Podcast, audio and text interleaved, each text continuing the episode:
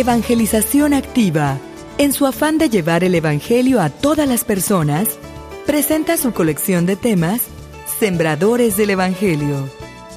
Esperamos que al escucharlos, la semilla del Evangelio dé fruto en su corazón. Con ustedes, el Padre Ernesto María Caro.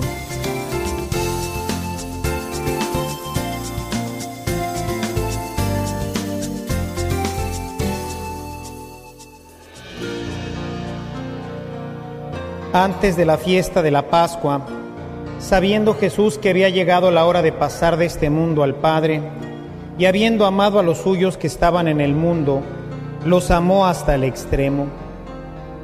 En el transcurso de la cena, cuando ya el diablo había puesto en el corazón de Iscariote, hijo de Simón, la idea de entregarlo, Jesús, consciente de que el Padre había puesto en sus manos todas las cosas, y sabiendo que había salido de Dios y a Dios volvía, se levantó de la mesa, se quitó el manto y tomando una toalla se la ciñó.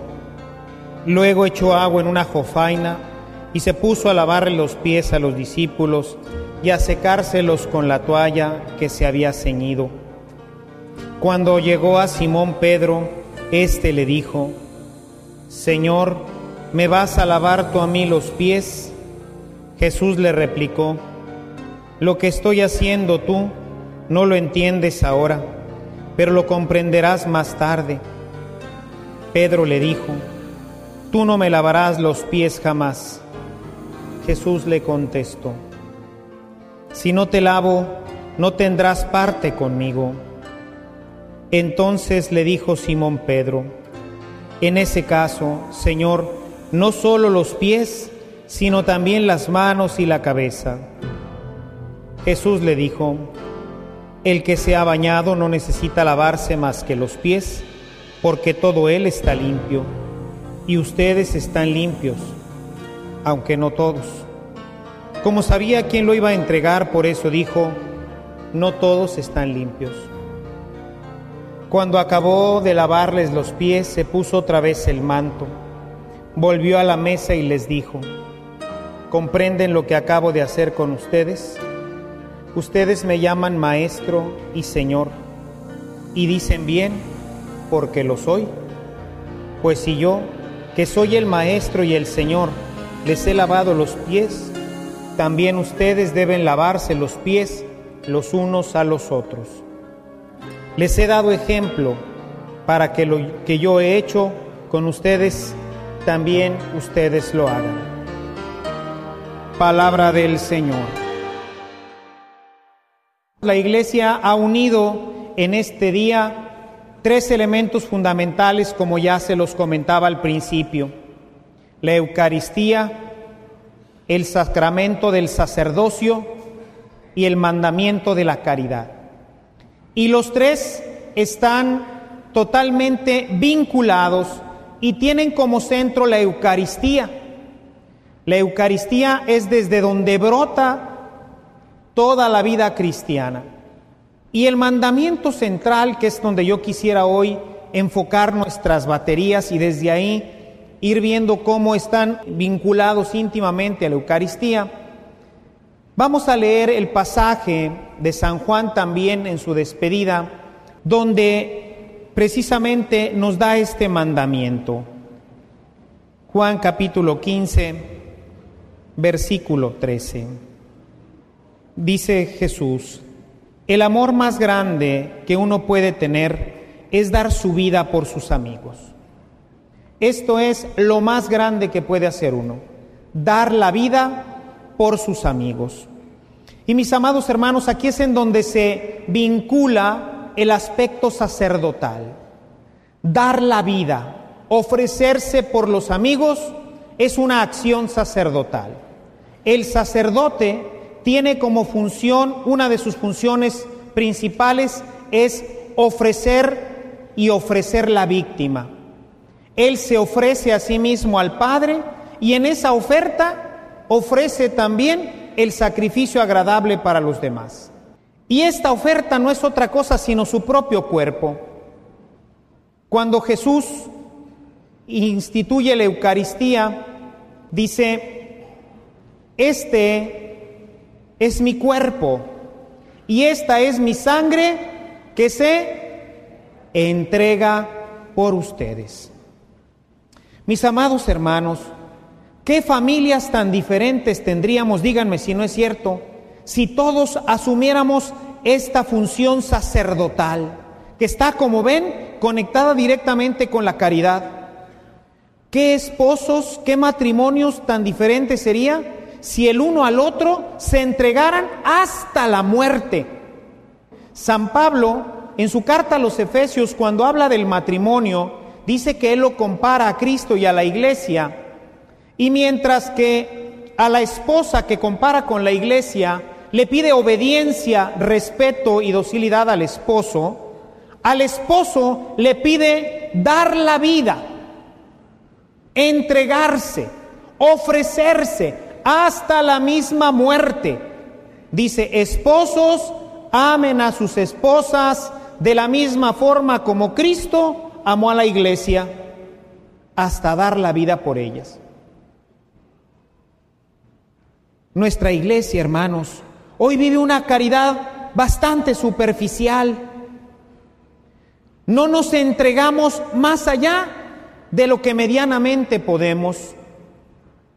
Una frase que ha recorrido el mundo de la Madre Teresa de Calcuta, dar hasta que duela, decía. Y díganme, hermanos, ¿damos hasta que duele? En un mundo tan comodino, en un mundo en que, como veíamos la semana pasada, no nos gusta entregarnos, no nos gusta sacrificarnos, podremos dar hasta que duela. Y este es el centro de la Eucaristía. Cuando el sacerdote toma la hostia en las manos, en ese momento ya no es el Padre Ernesto. Nada más en ese momentito, en ese momentito es Cristo el que actúa en mi persona y dice, esto es mi cuerpo. Y luego tomo la copa y pronuncio las mismas palabras que Cristo y digo, esta es mi sangre que se entrega por ustedes. Y vieran mis amados hermanos, los días cuando ando muy cansado, que he tenido de esos días que uno dice, ¿a qué hora se terminará? En ese momento vienen a, a, mi mente esos momentos en que estoy en la Eucaristía diciendo, este es mi cuerpo que se entrega por ustedes. Por ustedes, comunidad y pueblo de Dios, que Dios ha puesto en mis manos, de la misma forma en que Dios Padre puso a la humanidad en las manos de Cristo. Y Cristo levantando el pan dijo, esto es mi cuerpo y esta es mi sangre que se entrega por ustedes hasta la muerte. Hoy nos dice el Evangelio, he hecho esto para darles ejemplo.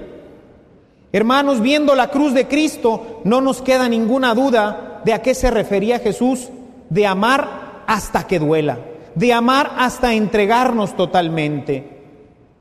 Qué diferente sería si los niños amaran así a sus papás, si amaran hasta que doliera, a ser capaces de obedecer hasta que duela. Porque dice el Evangelio que hay que dar la vida y que ahí se expresa el mandamiento más importante del amor. Qué diferente sería nuestra sociedad, hermanos, si amáramos así, hasta que doliera, hasta dar la vida.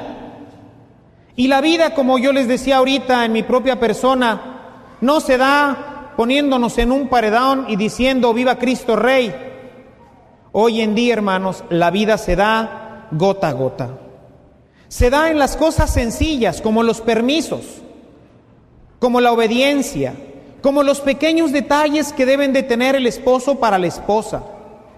Yo sé que vienen bien cansados, que han tenido un día terrible, pero ¿por qué no decirle a la esposa, qué bonita te ves? ¿Por qué no decirle a la esposa, no te preocupes, yo baño a los niños? No te preocupes, hoy traje aquí unas tortillas y un pollo que compré en el camino, no cocines.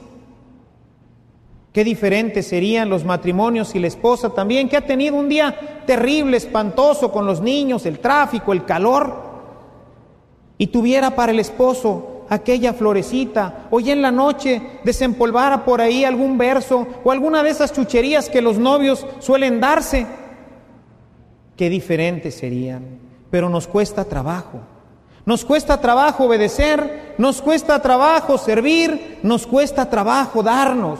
Y Jesús hoy te dice, esto es mi cuerpo que se entrega por ustedes y se entrega a pedazos. Así hay que entregarnos, hermanos jóvenes, todos, despacito, día con día es una entrega cotidiana, es una muerte continua, porque ahí es en donde está el valor. No hay más amor, dice Jesús, que el que da la vida por aquel que ama. San Pablo, en su carta a los romanos, en el capítulo 12, nos invita precisamente a entregarnos así. Por tanto, hermanos míos, y fíjense, hombre, es que este Pablo es otro rollo. Fíjense, por tanto, hermanos míos, les ruego, ¿eh? Les ruego por la misericordia de Dios que se presenten ustedes mismos como ofrenda viva, santa y agradable a Dios. Que se presenten en otras traducciones, dice como hostia por eso la Eucaristía vincula toda la vida, hermanos, porque la hostia es la entrega de Cristo por nosotros, es su cuerpo y es su sangre entregados por amor. Y por eso nosotros tenemos que convertirnos en Eucaristía, tenemos que convertirnos en entrega. Y en una entrega, sí, a Dios, pero a Dios que vive en ustedes, en el esposo, en la esposa, en los hijos, en los padres. Ahí es en donde Él quiere que manifiestes tu amor entregándote.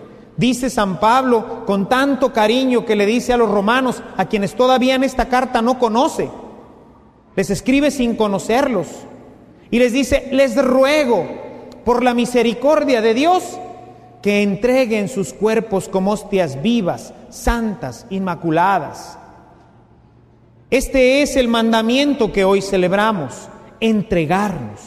Pero al mismo tiempo decimos, ¿y de dónde vamos a encontrar la fuerza? ¿Cómo voy a tener fuerza para obedecer a mis padres cuando lo que quiero es jugar a otra cosa? Cuando lo que quiero es irme con los amigos. ¿De dónde voy a sacar fuerza para hacerle un detalle a mi esposa, a mi esposo? Si vengo cansado, si vengo molesto, si este mundo me invita más bien a llegar, a sentarme a la tele y tomarme una cerveza o un refresco? ¿Cómo le voy a preparar a mi esposo algo especial cuando he tenido un día fatal con los niños y con la vecina y en la escuela? ¿Cómo? ¿Cómo? A través del pan que da la vida. San Juan nos narra uno de los textos quizás más vivos más hermosos que tenemos. San Juan, capítulo 6, versículo 53. Dice Jesús, les aseguro que si ustedes no comen la carne del Hijo del Hombre y no beben su sangre, no tendrán vida.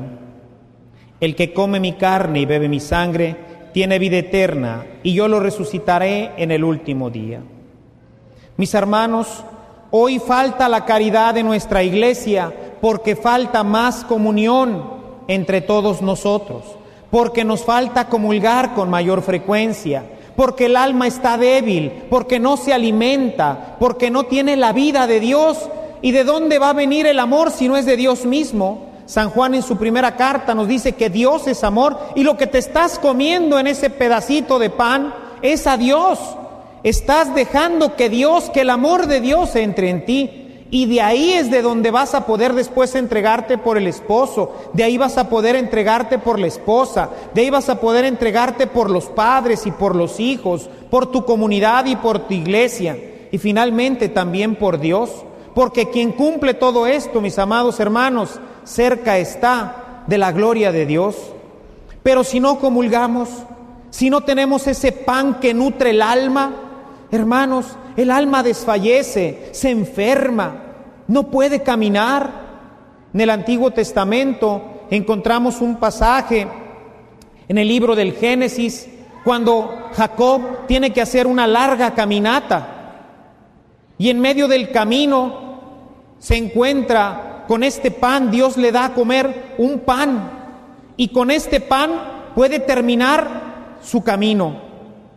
El profeta Elías también recibe este mismo pan y camina durante 40 días y 40 noches hasta llegar al Oreb, porque el pan eucarístico es verdaderamente un pan que alimenta.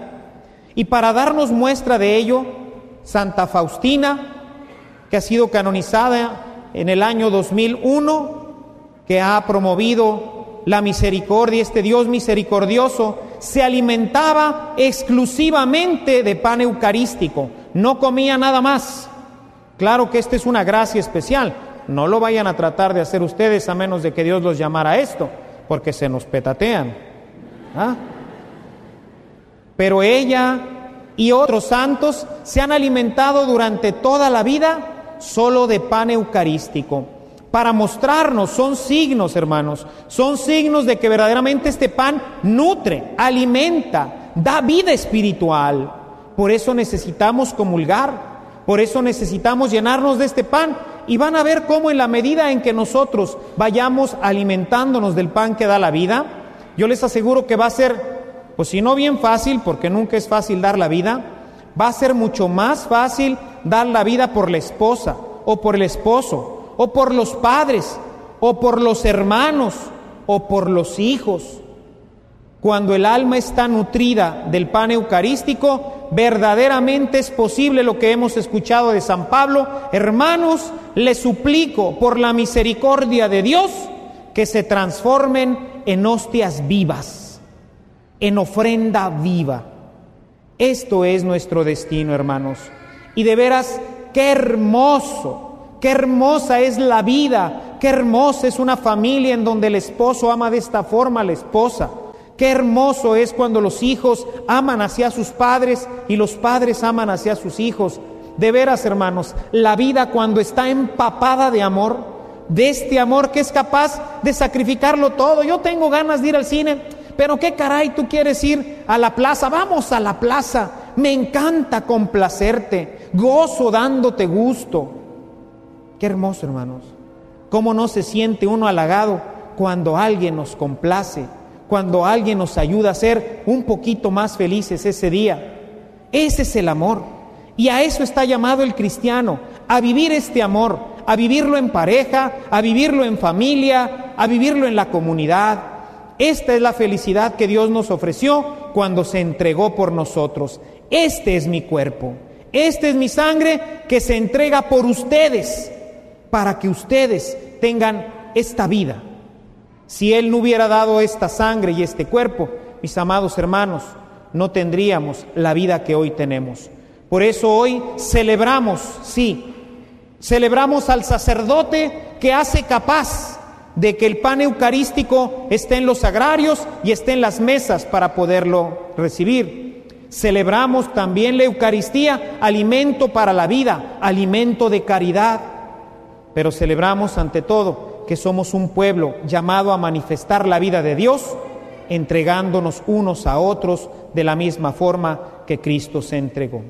Hoy Jesús decía, les he dado muestra, les he dado ejemplo para que ahora ustedes también lo hagan. En alguna ocasión proponía que se cambiara el signo. Yo decía, bueno, lavar los pies lo hacían solamente los esclavos, por eso Pedro protesta. Dice, a mí nunca me los vas a lavar. O sea, ¿cómo? Si tú eres el maestro, ¿cómo, ¿cómo me los vas a lavar a mí? Yo te los tendría que lavar. Porque era una labor de los esclavos. Hoy pues esto ya no existe.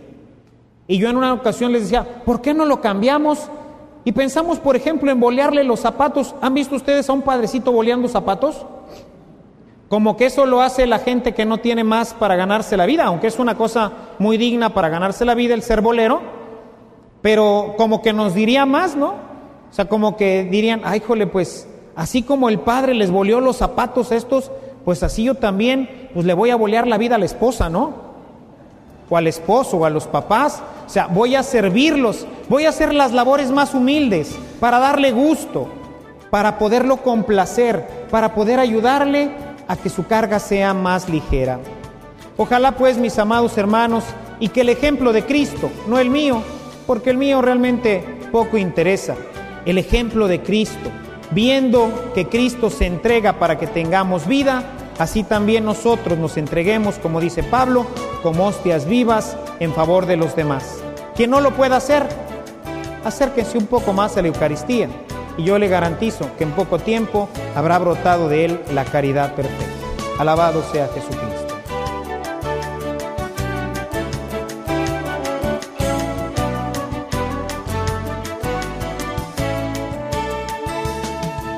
Si esta reflexión ha sido de utilidad para su vida espiritual, le invitamos a visitar nuestra página en internet www.evangelizacion.org.mx, en donde encontrará otros temas que seguramente continuarán produciendo fruto en usted.